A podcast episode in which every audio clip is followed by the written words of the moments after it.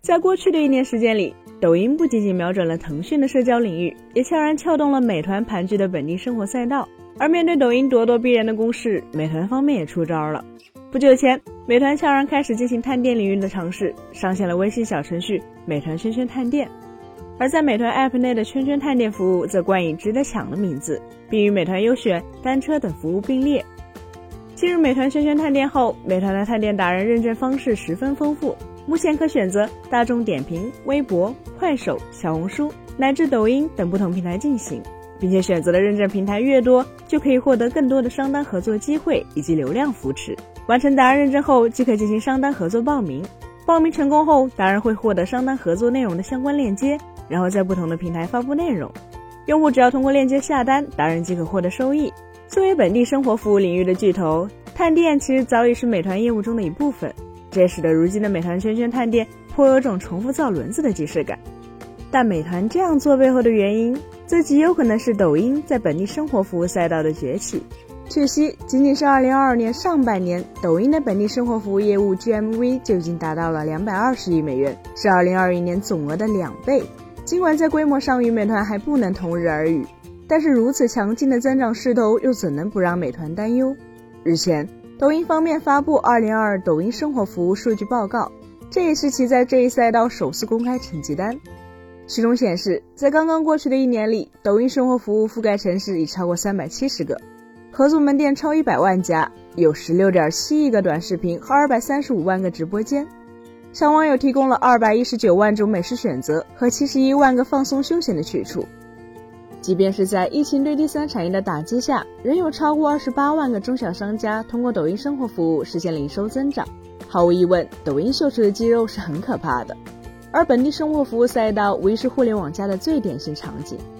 互联网厂商作为中间商、上层商家、下启消费者，美团、抖音的本地生活服务绝大多数是依靠商家来提供履约能力。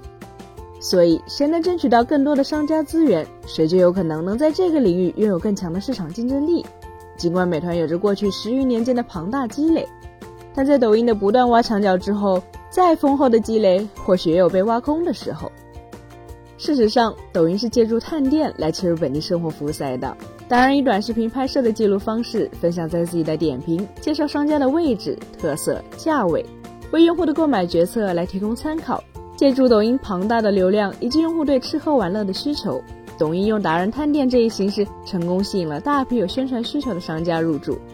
紧接着，在2021年，抖音还引进了大批本地生活服务赛道的第三方服务商，并启动了团购业务。而抖音的探店之所以能成功，原因或许在于达人的探店视频其实是顺应了近年来美食类内容受欢迎的潮流，是巧妙的将广告融入到了相关内容中，并且抖音的探店之所以会受到商家的欢迎，显然不仅仅是因为抖音有流量，更重要的是平台的娱乐属性决定了探店视频的受众主要是以没有明确购买目的的用户为主。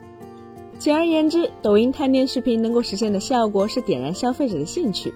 让原本没有出门就餐、玩剧本杀等需求的消费者，会因为有趣的探店视频有了出门消费的欲望，所以将非目标受众转换为受众，或许才是抖音探店的魅力所在。所以问题也就来了，美团去做探店，恰恰就缺乏了这样的能力。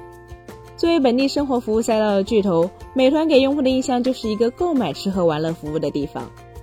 换而言之，美团的商家资源要远胜于抖音。